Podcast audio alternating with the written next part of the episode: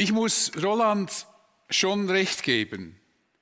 Mit einem Gott, der es mit uns Menschen nicht gut meint, kann man sich nicht wirklich anfreunden.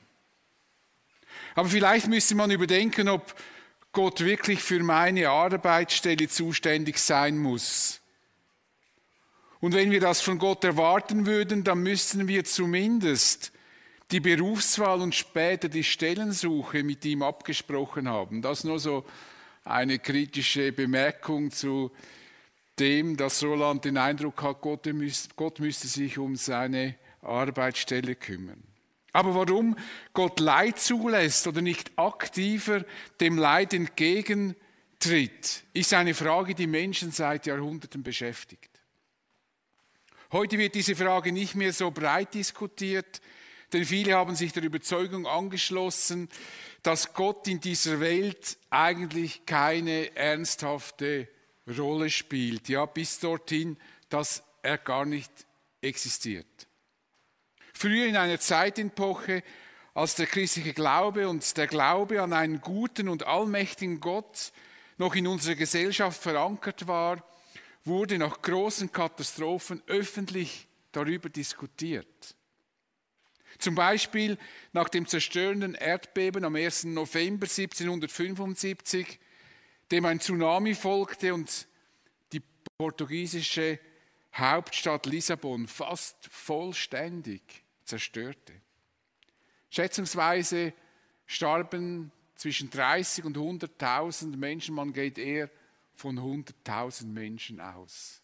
Das ist gigantisches Ereignis. Und damals stellte man diese fundamentalen Fragen. Wie kann ein allmächtiger und gütiger Gott ein so gewaltiges Unglück wie das Erdbeben von Lissabon zulassen? Warum? Warum hatte das Beben die Hauptstadt eines streng katholischen Landes getroffen, das für die Verbreitung des Christentums in der Welt wirkte? Und warum? Überdies am Feiertag der Allerheiligen. Und warum wurden zahlreiche Kirchen zerstört, aber ausgerechnet das Rotlichtviertel Lissabons war verschont geblieben? Große Gelehrte wie Voltaire, Kant und Lessing diskutierten diese Frage aufgrund dieses schrecklichen Ereignisses. Solche Fragen stellen wir uns heute auch, insbesondere wenn wir davon ausgehen, dass ein guter und allmächtiger Gott existiert. Gott, warum beendest du die Ausbreitung dieses Coronavirus nicht? Denn du musst doch sehen, welches Ausmaß das annimmt wirtschaftlich, gesundheitlich, die Gesellschaft, die durcheinander kommt und sich zu zerstreiten droht. Du musst doch sehen, wie viele Menschen einsam sterben. Ja, das ist diese Krise, die im Moment für uns nahe und greifbar ist. Eine solche Krise haben wohl kaum haben wir wohl kaum erlebt in den letzten Jahrzehnten, die so massiv in unser Leben eingreift. Doch existieren seit Jahrhunderten unzählige katastrophale Zustände, einfach die meisten weit weg von uns. Kriege, Menschen auf der Flucht nach einer neuen Heimat, Unterdrückung, Sklaven- und Menschenhandel, Kindsmissbrauch und Kindshandel, Drogenhandel, Betrug, Totschlag, Mord. Das Elend scheint kein Ende zu nehmen und man kann fast nicht hinsehen, ernsthaft in dieses Leid hinein, weil man kann das fast nicht ertragen. Warum machst du Gott scheinbar gar nichts gegen all diese Missstände? Wie kannst du Gott untätig zu schauen. Und besonders treffen uns die persönlichen Schicksalsschläge, bei denen wir uns wünschten, Gott hätte verhindert, dass sie eintreffen. Eine Mutter schreibt auf einer Erinnerungswebsite ihres Sohnes, den sie vor Jahren durch einen Autounfall verloren hatte, was dieser Verlust bei ihr und in ihr ausgelöst hat. unbeschreibliche Schmerzen. Dann Leere, eine unbeschreibliche Leere in mir drin. Später Wut und dann die verfluchte Frage, warum? Warum? Und warum mein Sohn? Warum musste er so sterben? Bei einem Autounfall ist es oft nur ein kurzer Augenblick der Unaufmerksamkeit, der das Leben komplett auf den Kopf stellen kann. Dieselbe Unaufmerksamkeit wäre fünf Sekunden später bedeutungslos. Warum verhinderte Gott das nicht? Und plötzlich scheint Gott weit weg. Und für uns unerreichbar zu sein. In der Bibel wird auch über verzweifelte Menschen berichtet, die zu Gott schreien, weil sie den Eindruck haben, Gott würde seine Augen vor ihrem Elend verschließen. Und so schreit jemand zu Gott, wach auf, Herr! Warum schläfst du? Wach endlich auf, verstoß uns bitte nicht für immer. Warum? Warum weigerst du dich, uns anzusehen? Warum fragst du nicht danach, wie man uns quält und unterdrückt? Greif ein und hilf uns. Mach uns frei. Wer so betet, geht davon aus, dass, eine, dass es einen Gott gibt, zu dem man schreien könnte. Viele Menschen schreien jedoch gar nicht mehr zu Gott, weil sie, wie Roland in unserem Sketch, denken, es würde gar keinen liebenden Gott geben. Und wenn es keinen guten Gott gibt, der das Leid abwendet, was soll ich dann beten. Solche Gedanken machte sich bereits Epikur, ein griechischer Philosoph, der 340 bis 270 vor Christus lebte. Es soll die erste Überlieferung sein, die sich mit diesen Gedanken beschäftigt. Erstaunlich, schon so früh. Er formulierte drei Thesen und stellte zum Schluss eine Frage angesichts des Leid in der Welt. These 1.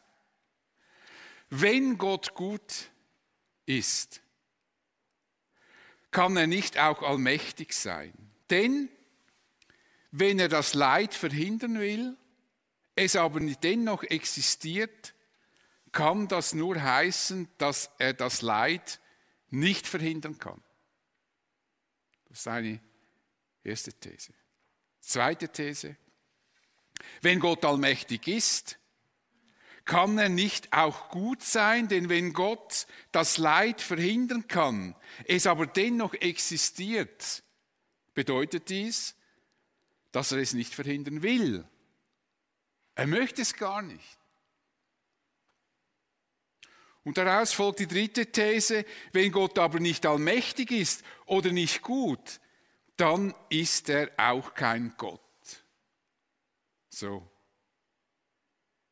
Wenn Gott das Leid nicht beseitigen kann und es auch nicht beseitigen will, dann gibt es keinen Gott. Und deshalb sagt Karl Georg Büchner, ein herausragender Denker des 19. Jahrhunderts, die Untätigkeit Gottes gegenüber dem Leid sei der Fels des Atheismus. Mit anderen Worten, dieses Argument ist für den Atheisten der Beweis dafür, dass Gott nicht existieren kann.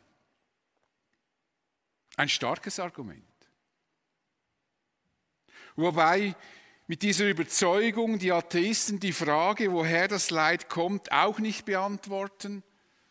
Und das Leid wird durch die Abschaffung Gottes auch nicht erträglicher. Epikur formuliert noch eine Frage. Wenn Gott sowohl gut als auch allmächtig ist, wenn Gott also das Leid sowohl verhindern will und es auch kann, woher kommt denn das Leid? Wenn es einen guten und allmächtigen Gott gibt, der das Leid verhindern will, wie ist dann das Leid zu erklären? Das ist die Frage, der wir heute nachspüren werden, denn ich bin überzeugt, dass Gott gut und allmächtig ist und dass ihm das Leid in dieser Welt nicht egal ist. Ich werde euch nicht verschiedene interessante philosophische Versuche großer und hochintelligenter Denker erklären, sondern ich versuche aufgrund von biblischen Texten und Zusammenhängen euch eine Art Grundkonzept zu skizzieren, von dem man aus denken kann und die Fragen beantworten. Ich werde viele wichtige Aspekte nicht ansprechen können, weil mir schlicht und ergreifend die Zeit dazu fehlt. Das Thema, das ist so komplex, da müsste man jetzt anschließend dann wie noch ein Seminar machen und die einzelnen Punkte noch genauer beleuchten. Es freut mich, wenn du dich trotzdem darauf einlässt. Du musst mir schlussendlich auch nicht zustimmen, aber es würde mich freuen, wenn du zumindest verstehen würdest, wie man diese Frage aufgrund biblischer Aussagen beantworten kann. Beginnen wir mit der Erschaffung des Universums. Der erste Textabschnitt in der Bibel zeigt unmissverständlich, dass Gott die Welt erschaffen hat und der Bericht schließt mit der Bemerkung, Gott sah alles an, was er geschaffen hatte und sah, es war alles sehr gut. Das war eine vollkommene Welt ohne Krankheit, Schmerz und Leid. Der Höhepunkt dieser Schöpfung war die Erschaffung des Menschen, der Mensch als ein Abbild Gottes. Der Mensch, so muss man das verstehen, ist Gott sehr ähnlich, vermutlich viel ähnlicher, als wir das vermuten. Aber nicht in erster Linie geht es um das Aussehen des Menschen, sondern um die Fähigkeiten des Menschen.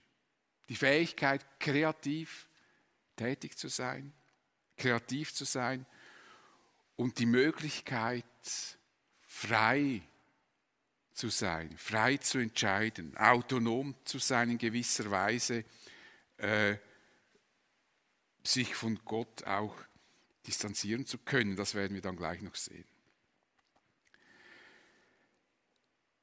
Die ersten beiden Menschen, das wissen ja die meisten, sind Adam und Eva. Gott fordert sie auf, die Erde zu bevölkern und sie zu verwalten. Nur eine einzige Regel mussten die beiden beachten. Im Garten Eden stand ein Baum, von dem sie nicht essen sollten, denn würden sie das tun, würde sie der Sterblichkeit verfallen. Wenn der Mensch Gott ähnlich ist, dann ist das nicht hauptsächlich eben aufgrund des Aussehens, sondern aufgrund seiner Möglichkeiten. Eben die Fähigkeit der Kreativität, wie ich bereits erwähnt habe. Und die Freiheit, das heißt das eigenverantwortliche Handeln des Menschen. Diese Möglichkeit. Und somit hat der Mensch die Möglichkeit bekommen, sich von Gott zu emanzipieren. Wäre diese Möglichkeit nicht gegeben, wäre der Mensch kein Ebenbild, kein Abbild Gottes, sondern eine Art Marionette Gottes. Und vielleicht kennt ihr die Geschichte mit der Schlange, die Eva, sag, die Eva sagte, wenn sie von diesen verbotenen Früchten essen würde, dann würde sie werden wie Gott. Mit anderen Worten, Gott will dir eigentlich das Beste vorenthalten. Du musst nur von diesen Früchten essen und du wirst ihm ebenbürtig sein in allem. Ihr werdet sein wie Gott. Das fand Eva reizvoll. Und aß mit ihrem Mann mit dem Wunsch, Gott gleich zu werden. Nicht die Frucht war das Problem, die sie aß, sondern ihre Entscheidung, von Gott sich abzuwenden, sich gegen Gott zu stellen, ihm ebenbürtig werden zu wollen in jeder Hinsicht. Und das führte zu einer radikalen Trennung von Gott. Und so machte sich sie machte sich durch diese Tat Gott noch gleicher, wollte sie. Und Gott sagte tatsächlich nachher, nun ist der Mensch wie einer von uns geworden. Interessante Aussage von Gott. Jetzt ist der Mensch einer wie uns geworden. Der Mensch hat sich von Gott gelöst und funktioniert jetzt völlig autonom. Und wie radikal sich der Mensch von Gott gelöst hat, können wir uns in der Radikalität, die er hat, gar nicht wirklich vorstellen. Statt die Welt zu verwalten, begann der, der Mensch damit, die Welt zu beherrschen. Die ganze Schöpfung wurde dadurch in Mitleidenschaft gezogen und in ein unsägliches Desaster katapultiert. Wir sprechen in diesem Zusammenhang von der gefallenen Schöpfung. Die Folge Leid, Krankheit, Handicap, Ungerechtigkeiten, Totschlag, Mord und so weiter. Die von Gott hervorragend geschaffene Welt erlitt einen für die nächsten Jahrtausende irreparablen Schaden. Alle Not und alles Leid ist eine Folge dieser gefallenen Schöpfung. Insofern kann man sagen, dass das Leid zu dieser gefallenen Schöpfung gehört. Es ist wie eine tragische Folgeerscheinung der Emanzipation des Menschen von Gott. Das Leid gehört seither zu unserem ganz normalen Leben. Obwohl das so ist, erliegen wir immer wieder der Versuchung, Leid als ein direktes Eingreifen Gottes in unser Leben zu verstehen.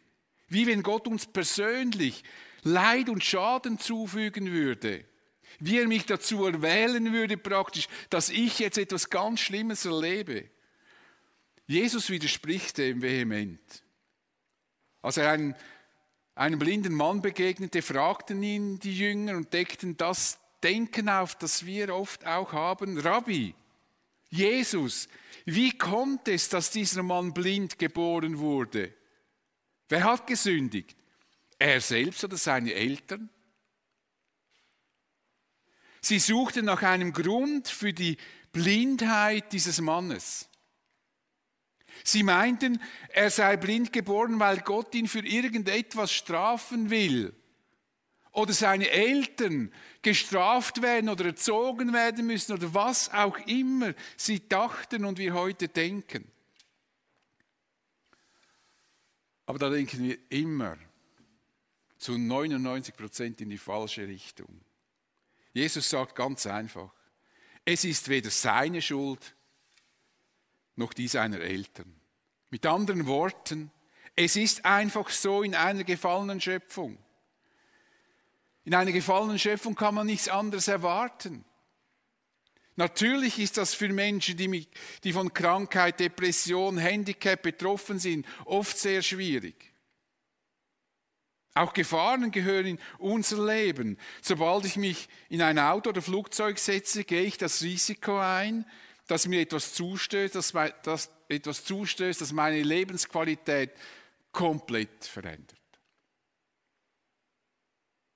Als ich einen Herzinfarkt hatte, beschäftigte mich die Frage nicht, Gott, warum hast du das zugelassen, dass ich das habe? Ich fragte die Ärzte, was die Ursache sein könnte. Und sie meinten, das hätte mit meinem Alter zu tun, damit müsse man rechnen. In meinem Alter und mit meinem Gewicht. Das ist das normale Leben. Ich stelle durch ein solches Ereignis Gottes Güte und Liebe nicht in Frage. Das war für mich gar kein Thema. Jesus sagte einmal, Gott lässt seine Sonne über Böse und Gute aufgehen und lässt es regnen für Gerechte und Ungerechte. So funktioniert unsere Welt und es ist nicht hilfreich, wenn wir für alles, was geschieht, Gott verantwortlich machen wollen.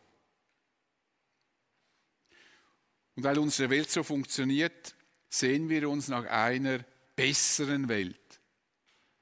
Der Apostel Paulus schreibt den Christen in Rom, wir wissen, dass die gesamte Schöpfung jetzt noch unter ihrem Zustand seufzt, also darunter leidet. als würde sie in Geburtswehen liegen. Wir warten auf etwas Neues. Wir möchten dieses Leid, diese notvolle Welt loswerden. Die ganze Schöpfung lebt auf diesen Moment hin. Aber wir warten nicht untätig auf eine bessere Welt. Gott erwartet von uns und insbesondere von Menschen, die ihm ihr Vertrauen geschenkt haben, dass wir uns dem Leid dieser Welt entgegenstellen. Wir sind nicht fatalistisch in dieser Welt und sagen, ja, ist doch egal, wenn es dem schlecht geht und dem geht es jetzt halt schlecht, zum Glück geht es mir gut und das interessiert mich gar nicht. Nein, Gott möchte, dass wir in tätiger Nächstenliebe helfen, Leid zu lindern, soweit uns das möglich ist. Paulus fordert einen Mitarbeiter auf, die reichen Christen diesbezüglich zu unterweisen. Ermahne sie, diese reichen Christen, Gutes zu tun, freigebig zu sein und ihren Besitz mit anderen teilen. Und den Christen in Galatien schreibt er, solange wir noch Zeit haben, lasst uns Gutes tun an jedermann. Schaut dem Leid nicht einfach zu, wenn ihr die Möglichkeit habt, es zu, zu lindern oder wenn ihr die Möglichkeit habt, es zu verhindern. Weltweit wurden und werden viele Hilfswerke gegründet, die durch den christlichen Glauben motiviert wurden und werden. Und heute gibt es große Werke und Institutionen, denen man den christlichen Ursprung nicht mehr ansieht, aber die Gründer von diesem Gedanken bewegt waren, im Auftrag Gottes Leid zu lindern. Sie sind auch bereit, sich auf politischer Ebene dafür einzusetzen, damit notleidenden Menschen geholfen wird. Und allein darüber, über die ganzen Werke und Hilfsinitiativen, die Christen über die Jahrhunderte taten und bis heute tun, um Leid zu verhindern oder zu lindern, könnte man unzählige Bücher schreiben. Und es gibt auch sehr viele Bücher, die darüber schon berichten. Der Mensch hat sich von Gott abgewandt. Trotzdem bleibt Gott dem Menschen zugewandt. Er ist präsent und erreichbar.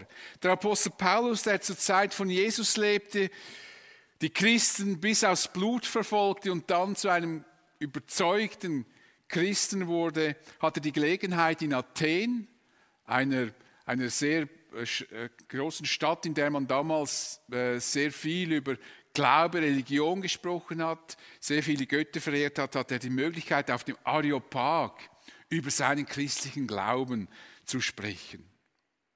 Und er sagt ihnen, Gott ist ja für keinen von uns in unerreichbarer Ferne. Denn in ihm, dessen Gegenwart alles durchdringt, leben wir, bestehen wir und sind wir. Ist doch sehr aufschlussreich, was er hier sagt. Gott ist für den Menschen erreichbar. Er ist uns näher, als wir das denken. Und wir dürfen Gott unsere Fragen stellen. Wir dürfen fragen, warum er in einer schwierigen Lebenssituation scheinbar nicht eingegriffen hat. Vieles ist in meinem Leben nicht so gelaufen, wie ich mir das vorgestellt hätte. Und vieles hat Gott nicht getan, wo ich dachte, das wäre eigentlich in seinem Sinn. Und mich bewegt dann die Frage schon, Gott, warum hast du das nicht getan? Warum hast du jetzt da nicht eingegriffen? Es wäre doch so toll gewesen, so hilfreich. Andererseits könnte ich viel darüber erzählen und berichten, wie Gott mich geführt hat und in meinen Augen großartige Wunder tat. Und wenn ich darüber erzähle, dann merke ich, dann komme, komme ich immer in Begeisterung. Jedenfalls will Gott mit uns in Kontakt kommen. Er freut sich, wenn wir mit unseren Fragen und Sorgen zu ihm kommen und wir werden sogar aufgefordert, unsere Sorgen Gott zu übergeben. Der Apostel Peter schreibt, legt alle eure Sorgen bei ihm ab denn er sorgt für euch. Gott ist es also nicht egal, wenn es uns nicht gut geht. Er wünscht sich, dass wir zu ihm kommen, wenn wir Hilfe brauchen und etwas von ihm möchten. Ganz wichtig. In dieser ganz normalen Welt ist uns Gott nahe und er ist bereit, uns zu helfen, wenn wir von ihm Hilfe annehmen möchten. Nochmals zurück zum Leid in dieser Welt. Wer verursacht das meiste Leid in der Welt? Das ist eine wichtige Frage, denn unser Rechtsempfinden sagt uns, dass der Verursacher die Verantwortung dafür trägt, was, was er getan hat. Es ist nicht fair, einen Sündenbock vorzuschieben. Das machen wir ja gerne. Ich war es nicht, der andere war es. Oder hätte er nicht, dann hätte ich auch nicht. Und ich bin mir fast sicher, dass du meiner Antwort zustimmen kannst. Hauptverursacher des Leides in dieser Welt sind wir Menschen selber. Gehen wir nochmals in die Geschichte zu den Anfängen zurück. Zum ersten bekannten Mord in der Menschheitsgeschichte. Kein wollte seinen Bruder Abel töten, obwohl er ihm gar nichts, wirklich gar nichts Böses getan hatte. Gott versuchte zu intervenieren, indem er keinen von seinem Vorhaben abhalten wollte. Er sagte ihm, wenn du Gutes im Sinn hast, kannst du den Kopf frei erheben. Dann kannst du mir direkt in die Augen schauen. Aber wenn du Böses planst, lauert die Sünde vor der Tür deines Herzens und will dich verschlingen. Bist du dir dessen bewusst, kein? Du musst Herr über sie sein. Mit anderen Worten, tu es nicht. Gott wollte ihn dazu bewegen, dass er seinen Bruder Abel in Ruhe lässt. Aber kein ließ sich von seinem Vorhaben nicht abbringen, er tötete seinen Bruder. Der Unschuldige wird getötet und der Täter überlebt. Ist das nicht ungerecht? Ja, natürlich. Das ist eine Katastrophe. Das ist wirklich total ungerecht. Und seitdem sich der Mensch von Gott emanzipiert hat, ist und bleibt diese Welt eine ungerechte Welt. Wir können das drehen und wenden, wie wir wollen. Auch die, die in der Politik tätig sind, merken, die Gerechtigkeit lässt sich in dieser Welt nicht einfach herstellen, sondern man muss immer meistens zwischen einer möglichst noch besseren Lösung als der anderen diskutieren. Aber gerecht sind die meisten Lösungen nicht. Verursacher des Bösen und des Leides ist meistens der Mensch, wir und nicht Gott. Es sind Menschen, die Drogen herstellen und verkaufen und somit viele Menschen ins Elend stürzen. Es sind Menschen, die Völker unterdrücken und Kriege führen. Es sind Menschen, die die Welt zerstören, indem sie ganze Landschaften unbewohnbar machen. Es sind Menschen, die Atomkraftwerke dorthin stellen, wo man mit Sicherheit weiß, dass früher oder später ein riesen Erdbeben dort geschehen wird und das Atomkraftwerk auseinandergerissen wird und tausende Menschen dadurch sterben werden. Die Hungersnot in der Welt wurde in den letzten Jahren glücklicherweise verringert, aber es gibt immer noch zu viele Menschen, die zu wenig Nahrung haben und die sogar verhungern. Und wie elend sind die Bilder der Kinder, anzuschauen.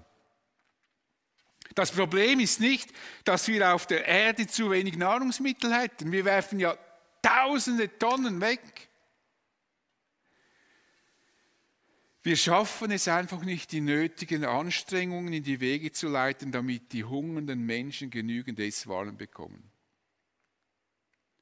Ein Bruchteil dessen, was jährlich, wirklich ein Bruchteil dessen, was jährlich für militärische Auf- und Ausrüstung ausgegeben wird weltweit, würde genügen, alle Hungersnöte dieser Welt zu beseitigen.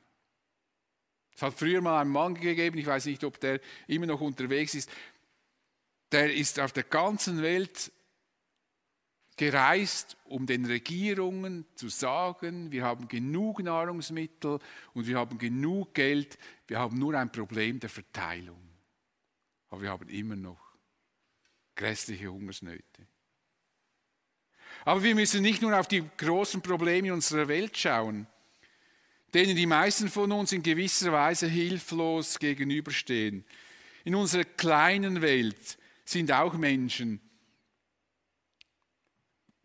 die Verursacher des Leides und oft auch wir selbst. Nehmen wir ein Ehepaar, das sich zerstritten hat und dieser Streit bald in eine Scheidung münden könnte. Würden Sie Gott fragen, was Sie tun sollten, dann bin ich mir ziemlich sicher, was Gott sagen würde. Er würde Ihnen sagen, Sie sollen sich versöhnen, nicht nachtragend sein und das Verhalten ändern, das Sie an diesen Punkt der Ehe gebracht hat. Gott wird jedoch bei diesem Ehepaar nicht einfach einen Schalter umkippen und dann kehrt Friede und Freude in diese Beziehung zurück. Das ist manchmal das, was wir uns von Gott erhoffen. Vor allem dann, wenn es schlimm ist, denken wir, Gott, kipp doch einfach den Schalter. Wir können vorher alles kaputt gemacht haben, aber kipp den Schalter, dass alles wieder neu wird. Aber so ist Gott nicht. Gott entmündigt Menschen nicht, sondern er respektiert unsere Persönlichkeiten. Es ist nicht Gottes Art, die Menschen wie Roboter zu steuern. Es kann nicht, er kann nicht einfach einen Schalter umkippen und dann geschieht etwas, was ich vielleicht gar nicht will. Sage Gott, nein, das will ich nicht. Wir müssen akzeptieren, dass die Fehler, die wir machen, unsere Fehler sind und dass wir dafür die Verantwortung tragen. Deshalb fragt der Prophet Jeremia, mit welchem Recht beklagt sich der Mensch bei Gott? Mit welchem Recht? Gegen seine eigene Sünde soll er Klage erheben. Er soll dazu stehen, dass er dieses Problem verursacht hat und nicht Gott einfach zum Sündenbock erklären. Auf der anderen Seite gibt es große Fragen bezüglich der Opfer. Das wäre nochmals ein ganzer Bereich für sich, aber ich möchte ihn doch noch hier erwähnen. Die Menschen, die unter den Untaten anderer Menschen leiden und deren Leben beeinträchtigt oder gar zerstört werden. Menschen, die nichts dafür können, dass es ihnen so schlecht geht. Und da sehen wir ja viele, viele solche Menschen, auch wenn wir Nachrichten schauen. Ebenso wie es Abel erging, der von seinem Bruder ermordet wurde, obwohl er nichts Böses getan hatte. Ich bin überzeugt, Gott sieht jede, wirklich jede Ungerechtigkeit auf dieser Erde. Alle, die geschehen sind und alle, die geschehen werden. Früher oder später wird Gott diese Gerechtigkeit aufrichten. Die Übeltäter zur Rechenschaft ziehen und die Opfer trösten und belohnen. Gott wird sich um alle, wirklich um die hinterste und letzte Ungerechtigkeit auf dieser Erde kümmern. Ihm entgeht kein Leid, kein Verbrechen. Und zu kein sagt er, wehe, was hast du getan? Hörst du nicht, wie das Blut deines Bruders von der Erde zu mir schreit? Ist dir denn nicht bewusst, dass das vor mir nicht verborgen bleibt und dass das Folgen haben wird für dich? Gott will uns Menschen nahe sein. Die katastrophalen Zustände auf dieser Welt sind ihm überhaupt nicht egal. Im Gegenteil, Gott handelt und greift radikal in das Geschehen ein, zwar anders, als wir das uns ausdenken würden. Aber Gott zeigt uns durch sein Eingreifen seine Liebe und Macht. Das, was er für dich und mich tat, ist viel, viel effektiver, als wenn er alles Leid verhindern und beseitigen würde. Gott war nämlich bereit, in die Not und das Leiden dieser Welt einzutauchen. Er sandte seinen Sohn Jesus Christus in diese Welt Übrigens ist das Christentum die einzige Religion, die behauptet, dass Gott wirklich und einmalig Mensch geworden ist.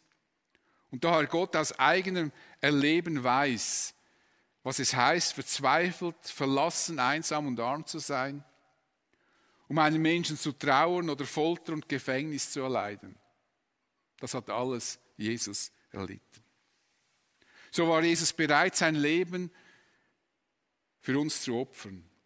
Der Tod am Kreuz mag von außen betrachtet ein Ausdruck von Ohnmacht und Versagen sein. Man könnte Jesus vorwerfen, er sei zu schwach gewesen, um sich selbst zu verteidigen.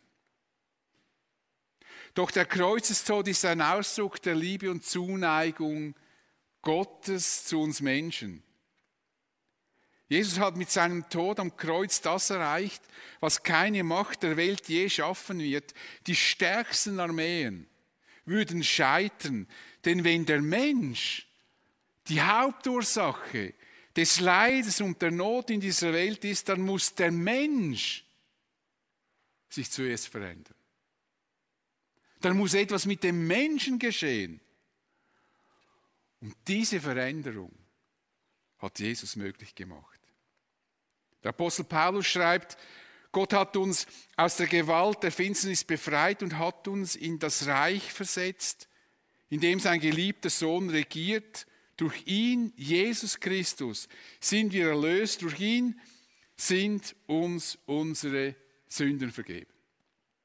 Keine Macht der Welt könnte diese Gewalt der Finsternis besiegen und die Kraft der zerstörenden Sünde im Leben eines Menschen brechen. Die Kraft der Veränderung der Welt beginnt im Herzen des Menschen, indem der Mensch von der Sünde befreit wird und sich mit dem Schöpfer versöhnen kann. Würde Gott einfach alles Leid beseitigen, einfach vor uns wegwischen, dann würde sich kein Mensch verändern. Wir würden weiterhin von Sünde getrieben eine Zerstörung der anderen folgen lassen, würden einfach immer erwarten, dass Gott immer alles, den ganzen Schaden, den wir verursachen, beseitigt. Wer verstanden hat, dass Gott seine Liebe und Macht am Kreuz demonstriert hat, der kann mit dem Apostel Paulus sagen, mit der Botschaft vom Kreuz ist es nämlich so. In den Augen derer, die verloren gehen, ist sie etwas völlig Unsinniges. Für uns aber, die wir gerettet werden, ist sie der Inbegriff von Gottes Kraft. Da zeigt sich Gottes Stärke und seine Liebe in geballter Form. Gott schaut dem Leid nicht unbeteiligt zu. Er versucht uns zu gewinnen, damit wir in den Genuss seiner Liebe, Barmherzigkeit und Gerechtigkeit kommen.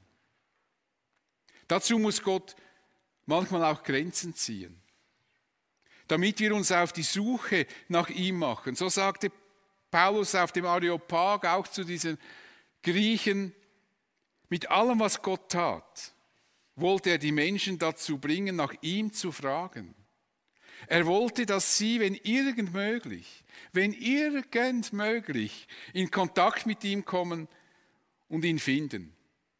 Er ist ja für keinen von uns in unerreichbarer Ferne. Gott möchte uns dazu bringen, dass wir ihn suchen und bei ihm Frieden finden. Er möchte dir und mir die Tür in die kommende, in die schönere und bessere Welt öffnen. Die Schöpfung und die Menschen sehnen sich nach Erlösung. Nach einer Welt, in der es keine Krankheit, kein Leid, keine Tränen mehr geben wird. Eine Welt ohne Kriege und Unterdrückung. Und diese Welt wird kommen. Gott wird nochmals eine Welt erschaffen, die so vollkommen ist wie diese ursprüngliche Welt, mit dem Unterschied, dass die Sünde in dieser neuen Welt kein Unwesen treiben mehr wird.